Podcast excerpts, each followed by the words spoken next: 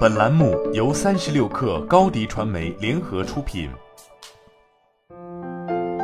本文来自三十六氪神译局。从办公室生活到居家办公，我们经历了一次适应过程。随着疫情的恢复和复工复产，我们又要重新适应回到办公室的生活。许多员工已经踏上了通勤的列车。在适应了居家办公的环境之后，回到办公室工作意味着我们将再次面临同事之间令人讨厌的行为：大声说话、同事间八卦以及共享的微波炉散发出的气味。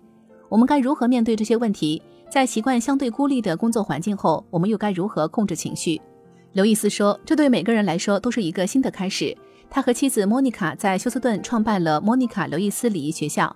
在疫情之前，你知道自己想改变工作场所的一些问题。但你就是不知道该怎么做。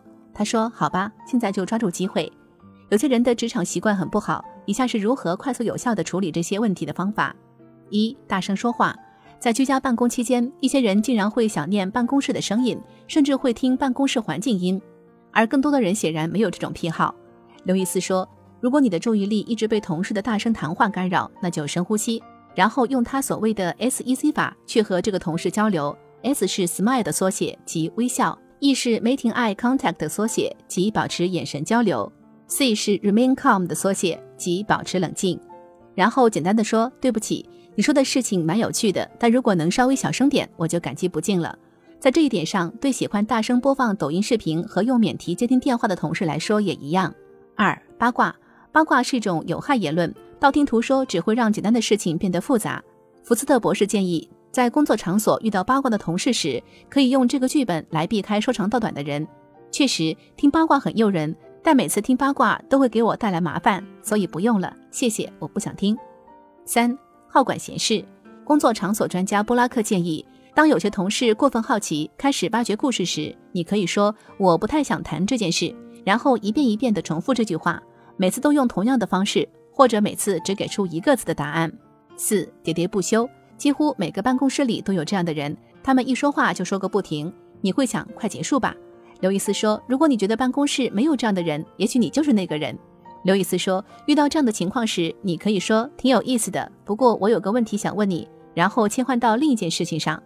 他说，如果你想赶紧结束对话，就告诉同事你必须去赴约了。身体暗示也很有效，比如站起来，或是和这个人一起走出房间。五，打断别人工作。有的同事有事没事就来打断你的工作，耽误一分钟，我能向你请教一个问题吗？他们要么不停地问你问题，要么不停地和你说他们的想法，而你又必须听。福斯特博士说，他建议让你的同事把所有的问题都留到一次性解决，这样你就可以安排好时间，保持你自己的工作节奏。你可能会说，我确实想听这些东西，只是当我思路被打断的时候，需要很长时间才能重新开始。福斯特博士说，这也传达了这样一个信息。即打扰是有问题的，但这也让他们知道你不排斥与他们沟通，只是需要安排好时间。六，办公室里弥漫的食物味道，办公室里的微波炉经常散发出各种奇怪的味道，这会让你的工作效率下降。刘易斯说，如果你因为闻到了食物的刺激性味道而攻击一位同事，这可能是不妥当的。你最好不要亲自去找那个人，告诉他食物的味道弥漫着办公室。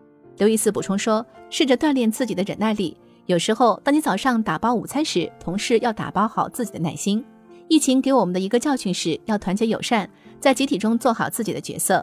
刘易斯说：“把我们所学到的团结、同情和真正重要的东西带回办公室，这些品质可以把你变成一个更好的人。”好了，本期节目就是这样，下期节目我们不见不散。